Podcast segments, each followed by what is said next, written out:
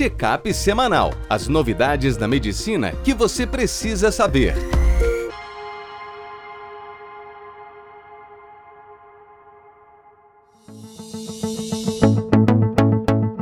Olá a todos, meu nome é Ronaldo Gismondi, eu sou editor-chefe médico do portal PebMed. Bem-vindos a mais uma edição do Checkup semanal com as novidades da medicina que você precisa saber para começar a semana atualizado. Hoje a gente vai falar sobre consumo de cafeína e sintomas de ansiedade, tempo de tela no lactente e atenção quando chega na idade escolar, nova diretriz para pacientes com hemorragia digestiva baixa, atualização na profilaxia de TVP na UTI e uso de azitromicina como profilaxia antibiótica no parto vaginal. No primeiro texto de Taine Miranda, Cafeína e Ansiedade, o que devemos saber? Ela traz para a gente dois estudos. Primeiro, com 24 mil mulheres com 53 anos de idade em média e um consumo de cafeína em torno de 220 mg, e mostrou que quanto maior o consumo de cafeína, maior o relato de sintomas de ansiedade. Parte porque a cafeína ela é um estimulante e aumenta taquicardia, sudorese e até mesmo um possível desconforto retroesternal do refluxo. Outro estudo, uma revisão sistemática, comparando pacientes com transtorno do pânico e controles saudáveis e a relação de consumo de cafeína com ansiedade. Nos dois grupos, quanto mais cafeína, mais sintomas de ansiedade. Porém, observou-se que o grupo de transtorno de pânico, os pacientes eram mais vulneráveis e apresentaram um maior risco de um ataque de pânico quando o consumo de cafeína foi excessivo. No próximo texto, Renata Carneiro Cruz, pediatra e neonatologista, associação do uso de tela por lactente e desfecho cognitivo na idade escolar. Um estudo de Singapura com 227 crianças, acompanhadas por 8 anos. Essas crianças tinham um tempo diário médio de tela de 2 horas aos 12 meses.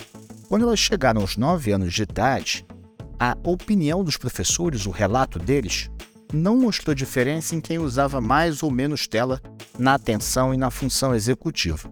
Porém, quando as crianças foram testadas, o desempenho delas na atenção e na função executiva era pior quando tinha mais tempo de tela. A grande pergunta é: a tela é a causa disso? Ou crianças agitadas desde cedo têm uma propensão a querer mais tela? Essa pergunta precisa de mais estudos. No próximo texto, Fernanda Costa Azevedo, gastroenterologista, atualização no manejo da hemorragia digestiva baixa, uma causa comum de hospitalização, cuja letalidade é em torno de 1% e cuja incidência vem crescendo com maior uso de antiagregante plaquetário e anticoagulante. A causa mais comum de hemorragia digestiva baixa é a doença diverticular, e em 5% dos casos não se acha uma causa mesmo após investigação hospitalar. Na diretriz, é recomendado que o paciente na chegada seja avaliado com um risco de recidiva e de um sangramento grave, que vai depender de idade, sexo, histórico prévio, exame físico, incluindo a região retal, sinais vitais e nível de hemoglobina. Eles sugerem a pontuação de Oakland como forma de estratificação de risco. No manejo, é importante a reposição volêmica, porém com estratégia restritiva conservadora na transfusão, mantendo um limiar de hemoglobina de 7, exceto em coronariopatas, onde o limiar é 8 gramas por decilitro. Quando os pacientes têm sangramento maciço e instabilidade hemodinâmica, é importante avaliar se o sangramento não é alto, isso ocorre em 10% dos casos. O ácido tranexâmico não mostrou benefício, e nesses doentes graves, o caminho é anjo-TC para identificar o local do sangramento e intervenção endovascular para tentar pará-lo.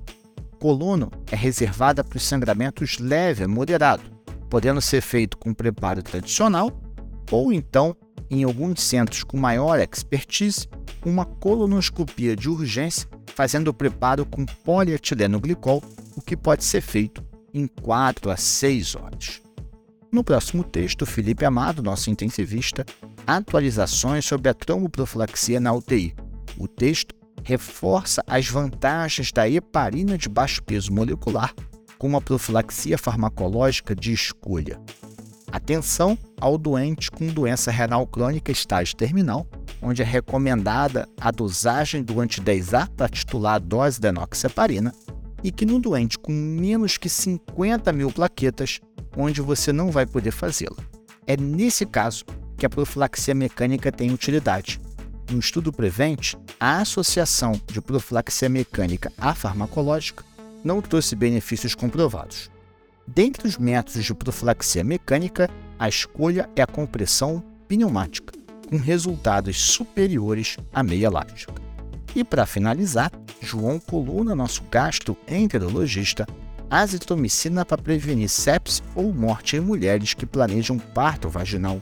Um grande ensaio clínico com 29 mil mulheres com parto vaginal e idade gestacional acima de 28 semanas, em que azitromicina 2 gramas por via oral foi comparado com placebo.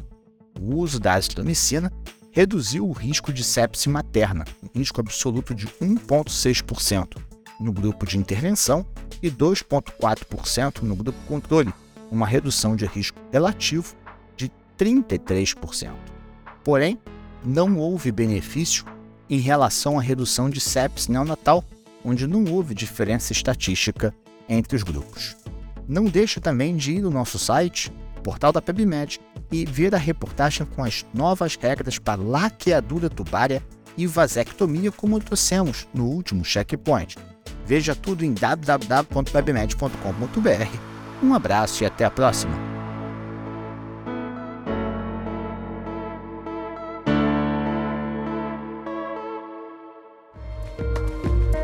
Este foi mais um check-up semanal com as novidades da medicina da última semana.